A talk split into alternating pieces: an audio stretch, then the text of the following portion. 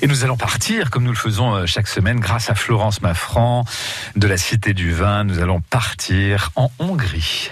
Oui, effectivement, je vous propose de partir à la découverte des vignobles de Hongrie aujourd'hui. Alors, dans le bassin des Carpates, les premiers signes de vinification remontent au 1er siècle avant notre ère, alors que la région était régie par les Celtes.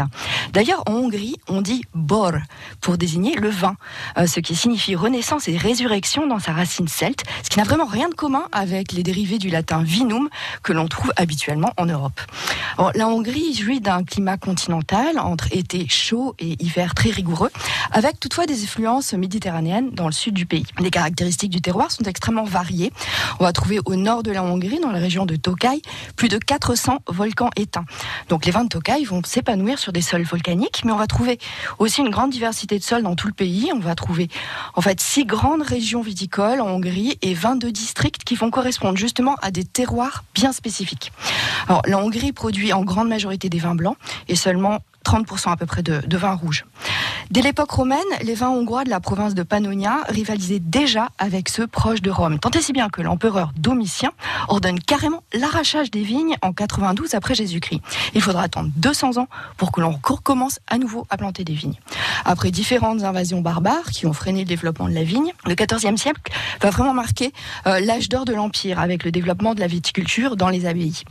À partir du XVIe siècle, euh, la Hongrie va traverser 150 d'occupation ottomane qui vont heureusement pas affecter la production de vin et même, selon la légende, des soldats ottomans auraient même apporté un nouveau cépage encore planté de nos jours dans beaucoup des, pays des Balkans, un cépage à la peau noire, le Kadarka. Une autre légende datant de la même époque. On trouve dans la Haute-Hongrie, près de la ville historique d'Eger, un vin rouge, probablement le plus connu de toute la Hongrie, l'Egri Bikaver. Sang de taureau d'Eger. Euh, le nom sang de taureau remonterait à une bataille entre les armées hongroises et ottomanes en 1552. Les Turcs, voyant des traces de sang rouge sur le menton des Hongrois, étaient persuadés qu'ils s'abreuvaient de sang de taureau pour qu'ils le rendent plus fort. Oh, bon, c'est une histoire pourtant un peu difficile à croire parce qu'on sait que dans cette région c'était plutôt des vins blancs. Mais bon, euh, c'est toute la magie des histoires, n'est-ce pas? Alors une autre histoire, cette fois sur le vin hongrois, qui est vraiment le plus connu dans le monde entier, le Tokaj. Alors selon la légende, ce vin aurait été obtenu quasiment par accident.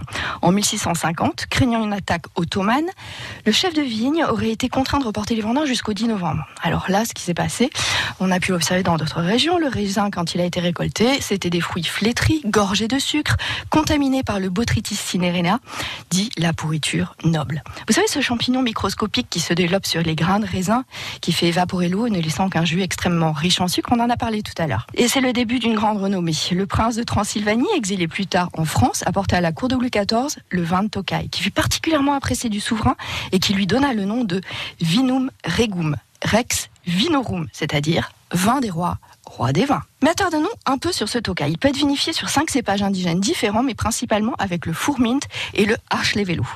Il existe en version blanc sec, euh, mais également en liquoreux, et c'est donc le Tokaj Assou. Pour le Tokaj Assou, il faut attendre pour vendanger que les brouillards matinaux d'automne se développent euh, la présence de ce botrytis. Toutefois, la vinification traditionnelle du Tokaj Assou va différer de ce que l'on peut connaître dans d'autres régions du monde, comme en Sauternes par exemple. Le vin de Tokaj est obtenu par en fait, disons, de deux de deux matières complémentaires.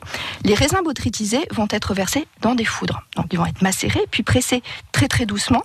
Le jus extrêmement concentré va s'écouler. Il va s'appeler l'essentia. Il peut d'ailleurs être vinifié tel quel ou ajouté un petit peu plus tard. C'est un véritable nectar.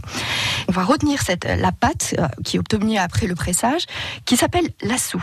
L'assou est alors mélangé à un vin de base. Et ce vin de base, c'est un blanc sec fait de raisins non botrytisés. Euh, donc là, c'est là que, qui est vraiment la différence. Donc cet ajout d'assou, il va être mesuré dans des seaux, des seaux qui font 24 kilos et sont appelés des poutonniers en hongrois. Et le nombre de mesures ajoutées dans les tonneaux de 130 litres de vin de base va déterminer la teneur en sucre du vin. Par exemple, un Tokai Assou 6 Poutonios va correspondre à 6 mesures d'assou pour un tonneau. Voilà, j'espère que c'est un petit peu plus clair pour vous. Ça va nous amener avec des taux de sucre qui sont quand même à peu près 200 mg par litre. Alors grâce à l'acidité maîtrisée du vin de base, ce vin va garder une belle fraîcheur malgré une teneur en sucre résiduel qui reste élevée et on va révéler des notes de fruits secs, d'abricots, de pêche, de caramel et d'épices. Ce que je peux dire sur sur ce vin incroyable et vous pouvez retrouver bien sûr le Tokai parmi les grandes familles de vins dans le parcours permanent de la Cité du Vin quand elle sera à nouveau ouverte. Et c'est une expérience merveilleuse que ces vins qui montent attention très vite euh, à la tête et tous les cépages qui ont été été euh, cité par Florence Maffran contre triple au Scrabble. c'est ça. oh, je l'ai je peux Allez-y. C'était bon. Hein. La Hongrie, vous connaissez Corbéran Non, pas du tout. Pas, du, tout. J'ai été en Italie, en Espagne, en Argentine, euh, en Bourgogne. pour citer les pays étrangers, mais pas encore en Hongrie. C'était formidable de vous avoir avec nous. Merci, beaucoup Florence Maffran pour euh, ce voyage en Hongrie. Florence Maffran de la Cité du Vin et Corbéran, donc Lisée, Château Bordeaux, Claude Bourgogne, la grande série Vinifera, Liber Pater et puis euh, toutes les autres euh, BD que vous signez avec un grand nombre de dessinateurs. Et c'est formidable de vous avoir. Voilà, Corbéran, le Bordelais dans Vinocité. Je vous souhaite un excellent samedi. Merci de votre fidélité. Vous retrouvez toutes les infos sur francebleu.fr et à suivre La Cabane Chanquée. Bon samedi.